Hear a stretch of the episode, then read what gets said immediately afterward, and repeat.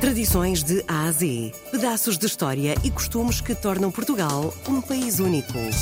De segunda a sexta, vamos celebrar a memória, a cultura e as tradições tão nossas. Tradições de A a Z, na RDP Internacional, com Salomé Andrade. O fim de semana mais próximo do dia 21 de setembro é o momento definido para as comunidades da Vila e do Conselho de Sor promoverem as maiores festas da idilidade em honra do apóstolo Mateus, a que, em simultâneo, representam uma das maiores peregrinações e romarias da região do Baixo Mondego. Esta festa é das maiores a nível concelhio conjuntamente com a FATACIS, Feira de Artesanato, Turismo, Agricultura, Comércio e Indústria de Sor.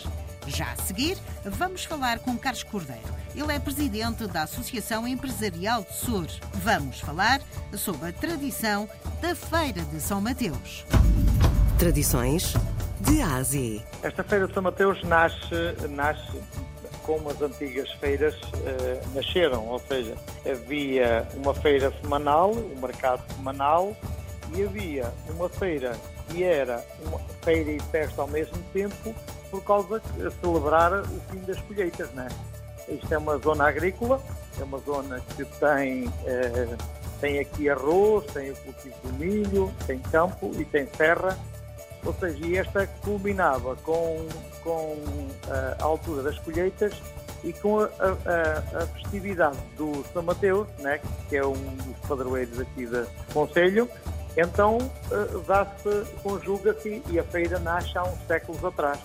E depois ela foi evoluindo, ou seja, passou de ser uma festa, uh, uma festa simples, e, uma, e um mercado simples para ser também uma exposição das empresas que se encontram no Conselho. Não é? Tradições de Ásia. A tradição é, é as, as, cebolas, as nozes e os produtos que cultivam o arroz, os produtos que cultivam aqui na região. Ah, e depois as empresas aproveitam para expor os, os seus produtos.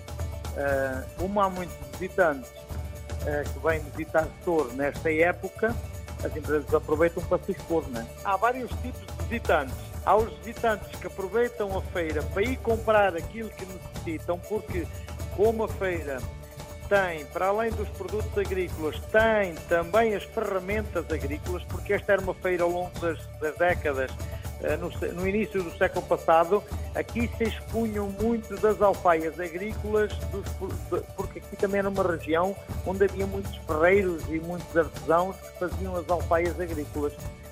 E ainda hoje há, tem uma zona da feira que é a Feira das Madeiras, ou seja, quem, quem precisa dos, dos das, das, vasilhas para o vinho, das, uh, para o azeite, para, para esse tipo de coisas, vem ao São Mateus comprar.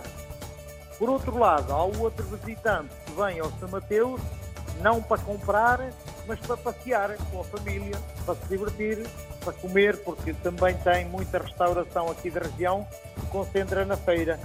Ah, por outro lado, há os outros que vêm depois, no dia da, das festividades religiosas, que vêm para celebrar, ou seja, há tipos de visitantes. Né? Tradições de Ásia. Vai realizar-se no Parque 1111, que é o, um parque uh, criado há uns anos, há, há 20 anos atrás, 20 e tal anos atrás, próprio para, ehm, para este evento, 16 a 21.